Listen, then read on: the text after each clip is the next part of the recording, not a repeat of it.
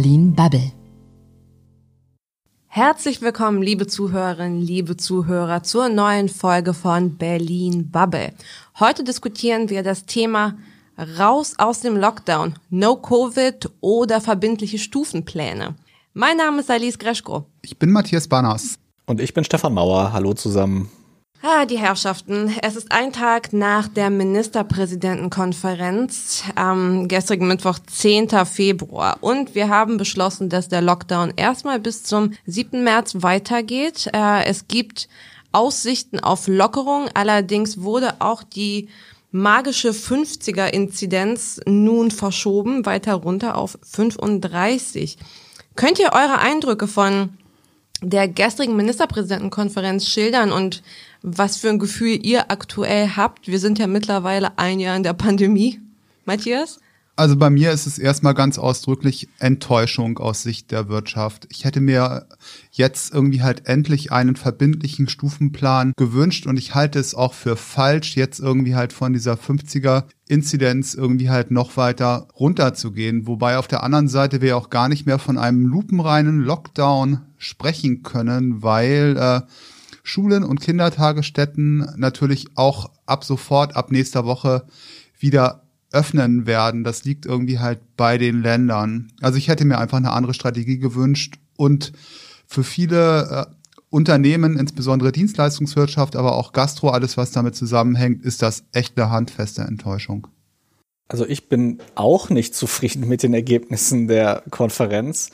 Ich möchte aber ich komme von der anderen Seite eigentlich als du, Matthias, nicht, weil ich sage, wir brauchen mehr Lockdown, weil niemand mag einen Lockdown. Also ich, kenne zumindest niemanden.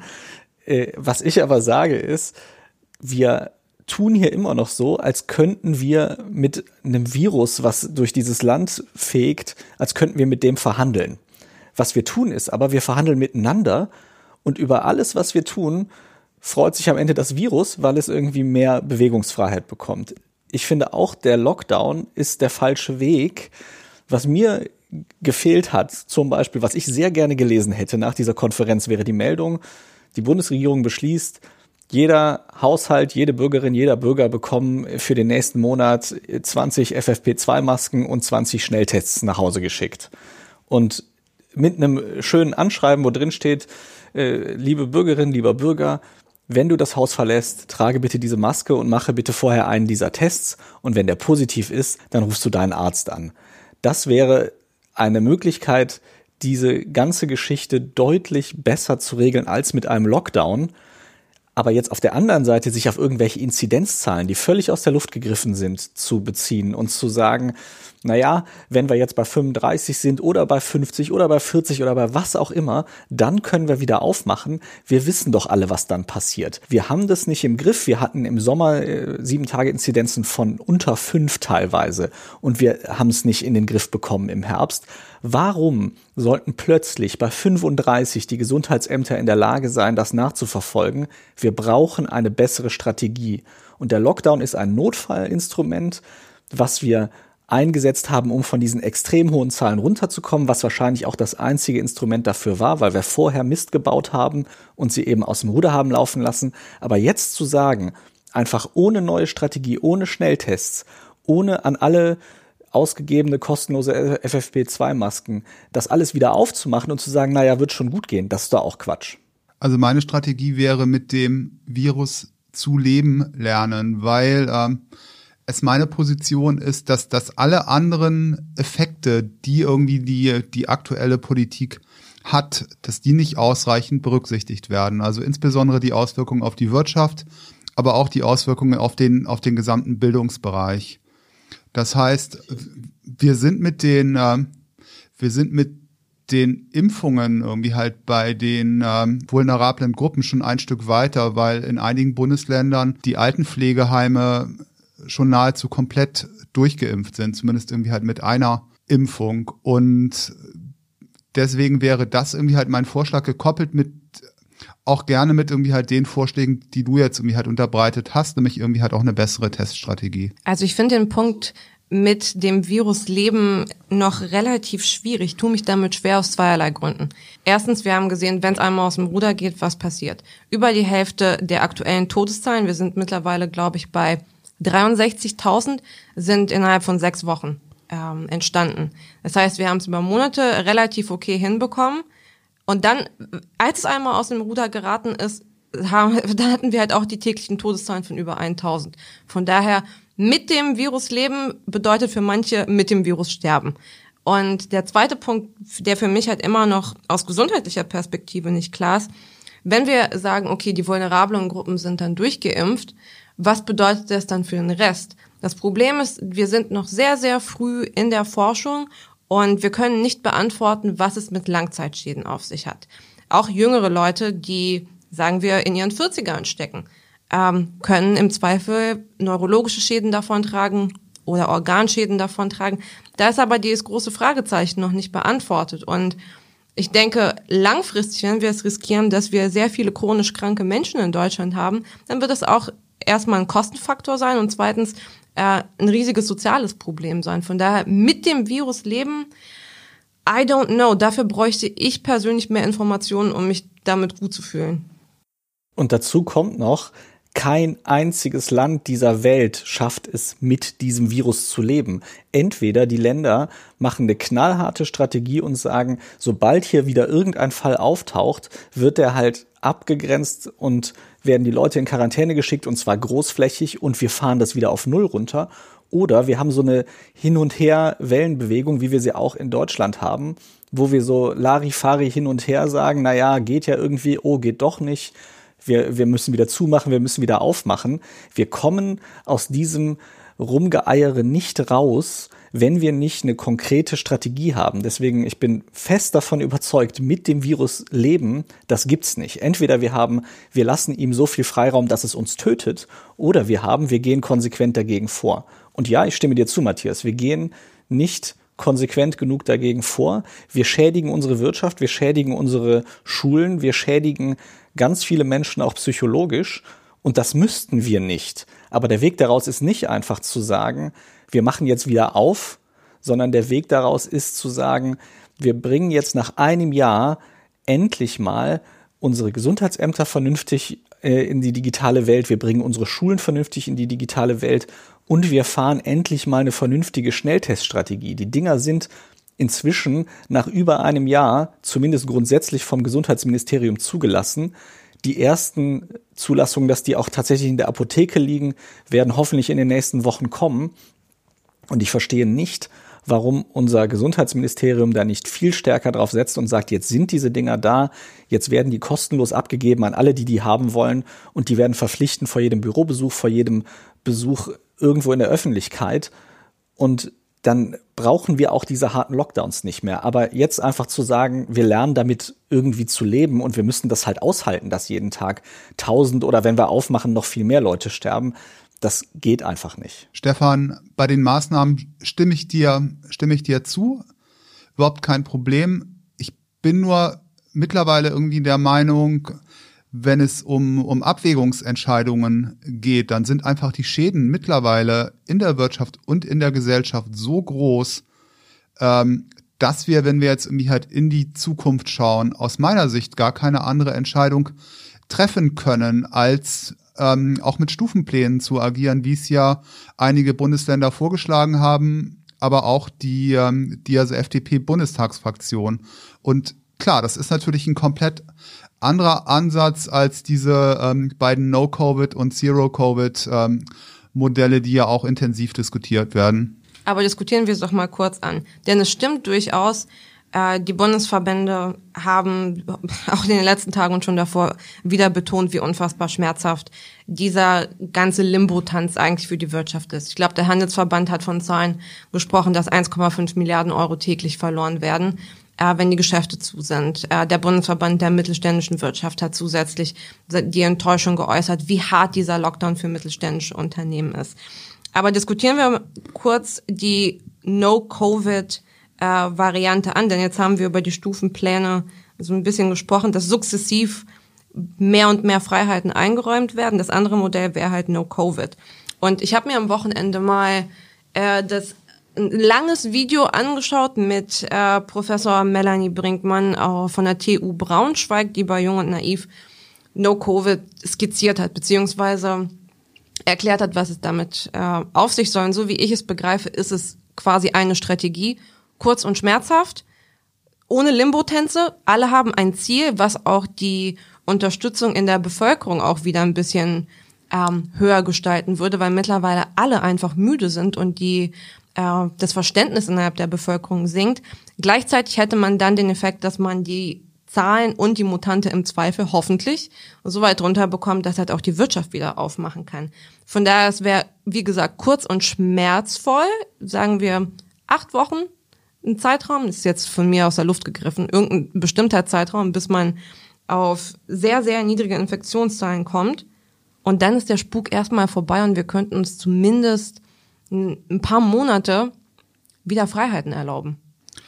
Also mein Problem damit ist, ähm, dass Deutschland ja kein Closed Shop ist, also und auch alle anderen europäischen Länder nicht. Also das, das bedeutet dann irgendwie halt in der Konse Konsequenz, auch wenn ich die Zahlen irgendwie halt mal deutlich runter bekomme, ähm, sobald ich irgendwie halt wieder öffne, öffne, werde, werden irgendwie halt die Zahlen auf jeden Fall ansteigen. Und dann komme ich irgendwie halt wieder zu dem Punkt der Verhältnismäßigkeit. Also dann sind irgendwie halt einige Wochen der kompletten Schließung haben dann irgendwie halt so gravierende Folgen auf die Wirtschaft und die Gesellschaft, dass das aus meiner Sicht einfach unverhältnismäßig ist. Also, Matthias, ich, ich finde es unverhältnismäßig, dass wir jetzt seit über drei Monaten in so einem Pseudo-Lockdown sind, der aber nur ex extrem wenig bringt. Also die Kosten dafür, dass wir jetzt diese R-Zahl so um eins gehalten haben für drei Monate, das kann mir doch keiner erzählen, dass die nicht höher sind, als wenn wir jetzt für ein paar Wochen, und mehr braucht es nicht, für ein paar Wochen den R-Wert so auf 0,7, 0,6 halten. Ich meine, nur mal zum Vergleich, wenn du den R-Wert bei 0,9 hast, dauert es vier Wochen, bis die neuen Fälle sich halbieren bei, von äh, Covid. Wenn du den auf 0,7 hast, dauert es eine Woche, ein Viertel davon. Für diese 0,2 Punkte zahlen wir natürlich mehr, als wir für 0,9 zahlen würden, aber wir würden das für eine viel kürzere Zeit bezahlen, diesen Preis. Und es wäre natürlich möglich, es gibt auch da inzwischen Methoden, ja, du kannst, natürlich äh, sind wir keine Insel, so wie Australien oder so. Aber es ist natürlich möglich, mithilfe von Schnelltests und auch mithilfe dieser sogenannten grüne Zonenstrategie da durchaus noch äh, was zu reißen, auch in einem, in einem Land wie Deutschland, was eben sehr viele Landgrenzen hat, weil du dann sagst, es gibt bestimmte Bereiche, das kann man auf Landkreisebene machen, wo man sagt, wenn da die sieben Tage Inzidenz bei Null liegt, dann machen wir weiter auf. Und wenn es wieder steigt, dann wird wieder, dann gibt es wieder mehr Einschränkungen. Und da kann man dann auch mit sowas, mit so einem klaren und kommunizierbaren Ziel, kannst du doch die Bevölkerung viel besser mitnehmen und sagen, Leute, dann reißt euch halt zusammen und reißt nicht in der Gegend rum, weil wenn wir hier wieder einen Fall feststellen, dann verlieren auch alle, dann müssen sich auch alle wieder äh, vorsichtiger verhalten. Und auf der anderen Seite eben, wenn wir dann aber aufmachen können, dann hat man ja auch wirklich eine viel, viel klarere und viel weitere Öffnung, als das jetzt möglich wäre. Ich meine, Matthias, du sagst jetzt, hebt den Lockdown auf, aber was wird denn passieren? Wir können ja nicht alles so, wie wir das vorher gemacht haben, machen, weil ja dann die Sache wieder exponentiell ansteigt. Und dann sind wir in einem oder in zwei Monaten wieder im nächsten harten Lockdown. Und dann ist es doch wirklich besser, doch auch aus Sicht der Wirtschaft, wenn wir sagen, wir fahren das jetzt einmal so weit runter, dass wir es wirklich unter Kontrolle haben und nicht nur so pseudomäßig, dass die Gesundheitsämter irgendwie ein gutes Gefühl haben zu sagen, na ja, das kriegen wir schon hin. Aber das bringt doch keinem was.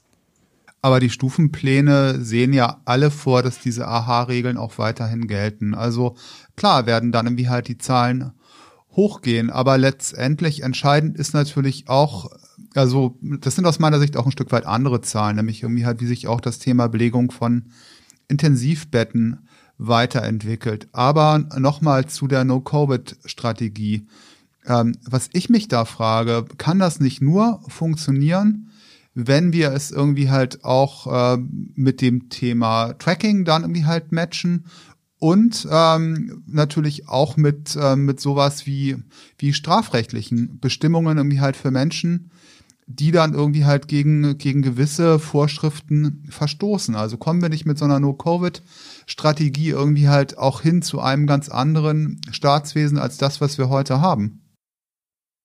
Also zum Thema Datenschutz möchte ich eine Sache sagen, die unser Datenschutzbeauftragter gesagt hat, der ähm, äh, der Ulrich Kelber, äh, und zwar ein Zitat von ihm, seit, seit Ausbruch der Pandemie gab es keine einzige konkrete Maßnahme, die mir von der Regierung vorgelegt wurde, die am Datenschutz gescheitert wäre. Keine einzige.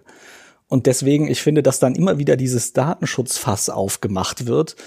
Wir, wir haben so viele Möglichkeiten, diese App zu verbessern, diese, diese Warn-App. Wir haben so viele Möglichkeiten mit Tests, mit irgendwelchen anderen Methoden, die alle noch nicht ausgeschöpft sind, diese R-Zahl niedrig zu halten. Und bis da irgendwie ein großes Überwachungsnetz in die Warn-App einprogrammiert ist, das dauert eh noch mal drei Monate. Insofern, äh, wir brauchen ja Lösungen, die schneller funktionieren. Und nochmal zurück zur Wirtschaft. Wenn die Zahlen wieder hochgehen, ich meine, wir haben jetzt noch immer eine riesig hohe Belegung in den Intensivstationen mit Corona-Patienten. Das fällt nur nicht mehr so auf, aber die sind weil es nicht mehr so in den Medien ist. Aber das, das sind immer noch wahnsinnig viele, viel mehr, als wir das in der ersten Welle hatten. Die ganzen Krankenhäuser sind immer noch überlastet. Bis vor kurzem hatten die Container teilweise auf den Parkplätzen stehen, in denen die die Leichen aufbewahrt haben, weil kein Platz mehr war in den Krankenhäusern. Das muss man sich mal vorstellen. Und wir reden hier darüber, naja, ist ja nicht so schlimm, dann gehen die Zahlen halt wieder ein bisschen hoch. Und für die, aus Sicht der Wirtschaft es gibt ja nicht nur die Toten, die Leute werden ja auch krank und die werden, das wissen wir inzwischen, auch immer wieder krank. Wenn du einmal Corona bzw. Covid-19 hattest, dann ist in ganz vielen Fällen das so, dass die Leute immer mal wieder in den nächsten sechs bis zwölf Monaten krankgeschrieben sind wegen irgendwas. Das heißt, rein egoistisch aus wirtschaftlicher Sicht, für mich als Unternehmer wäre das doch auch nicht wünschenswert, wenn ich weiß, okay, jetzt wird aufgemacht, die Leute dürfen alle wieder ins Büro, aber dann fällt mir durchgängig 20 bis 30 Prozent der Belegschaft aus, weil die immer wieder krank sind. Das ist doch auch nicht zielführend. Na gut, ähm, kurz zu den Intensivbettenkapazitäten. Ich glaube, in Berlin ist es irgendwie halt zwischen 25 und 30 Prozent. Man kann da natürlich dann auch immer über Verhältnismäßigkeiten streiten. Ähm, was natürlich mögliche Folgen und andere Zahlen betrifft, letztendlich ähm, ein Strang der, der so Debatte, den, den ich mit großem Interesse beobachtet habe, ähm, war dann auch die, die Veränderung von Begründung, von Begründungen für strengere Lockdown, Lockdown-Maßnahmen hin zum Beispiel irgendwie halt zum Thema Mutationen, ähm, was ja irgendwie halt mittlerweile irgendwie halt eine große, größere Rolle spielt. Ähm, auf der anderen Seite gab es, glaube ich, letzte oder vorletzte Woche eine Recherche ähm, der, der so Welt, die, ähm, die irgendwie äh, sich mal angeschaut hat, wie ähm, im ersten Lockdown das, das BMI da irgendwie agiert hat und ähm, quasi irgendwie halt gemeinsam mit, mit also einigen Instituten auch Szenarien irgendwie entwickelt hat und wie man, was man da quasi irgendwie halt auch irgendwie halt für Vorschriften gemacht hat. Also das, diese Strategie lief halt ganz klar darauf hinaus, den Menschen auch irgendwie halt Angst zu machen.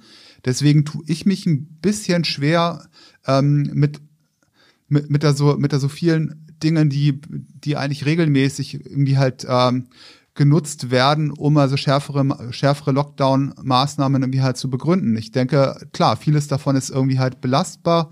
Ähm, vieles ist aber auch im, immer so dunkel. Es ist irgendwie halt sehr schwer für die Bevölkerung einzuschätzen, ähm, wie dann irgendwie halt die Gefährdungslage irgendwie halt wirklich aussieht, was irgendwie halt da dran ist es, ähm, klar, es wird natürlich irgendwie halt in der Kommunikation mit also Bildern gearbeitet. Das hat sich auch ein Stück weit irgendwie halt geändert. Also anfangs wurden ja ähm, zum Beispiel kaum Bilder aus Intensivstationen gezeigt. Das hat sich auch irgendwie halt geändert. Also ich denke, dieses ganze Kommunikationsthema sollten, sollten wir vielleicht auch nochmal diskutieren. Also ich halte es allerdings für bösewillig zu sagen, dass ähm, die Regierung oder ein Innenministerium speziell auf Angst gespielt hat. Denn man muss sich überlegen, erste Welle, das war ein Virus, was ungefähr seit drei, vier Monaten erst bekannt war. Natürlich hat man einen anderen Respekt davor und, und heute haben wir ein anderes Wissen. Und natürlich gibt's am Anfang weniger Intensivbetten-Themen, weil zu dem Zeitpunkt noch weniger Menschen in den Intensivstationen lagen.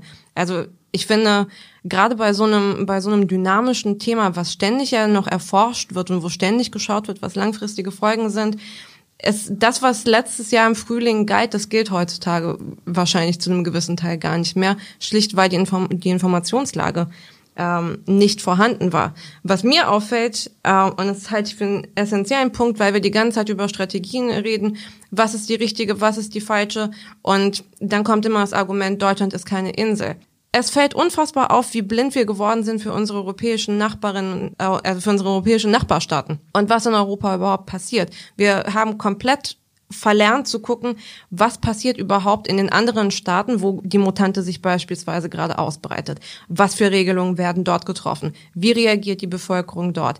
In fast jedem Land, wenn man ein bisschen recherchiert, ob es jetzt Frankreich, Dänemark, Großbritannien ist, es gibt überall dieselben Diskussionen, es gibt überall dieselben Proteste, die Leute sind auf den Straßen und trotzdem ist es offenbar nicht möglich zu begreifen oder es momentan zu implementieren, dass man europäisch irgendwie versucht, eine gute Lösung zu finden. Und ich halte es für ein ganz, ganz großes Problem, dass diese Nabelschau im die auch notwendig ist, äh, momentan natürlich, um das festzuhalten, was man überhaupt noch festhalten kann, dass, dass sie dazu führen wird, dass ähm, wir nicht mehr kooperieren und nicht mehr die Verhältnismäßigkeit zu schätzen lernen, wenn wir außerhalb von Deutschland gucken.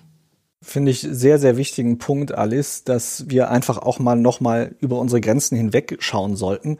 Und sorry, dass ich da auch immer wieder, das ist auch ein sehr ein Thema, wo ich mich äh, viel mit beschäftige und wo ich mich auch immer, wo ich mich auch echt darüber aufrege, dass immer wieder solche Begründungen kommen, wie dieses, ja, jetzt haben sich da irgendwie, die, hat sich dieses Narrativ geändert. Natürlich ändert sich das. Wir lernen ja auch täglich dazu, was dieses Virus angeht. Und gerade weil äh, du eben gesagt hattest, Matthias, ja, jetzt hören wir plötzlich von den Mutanten.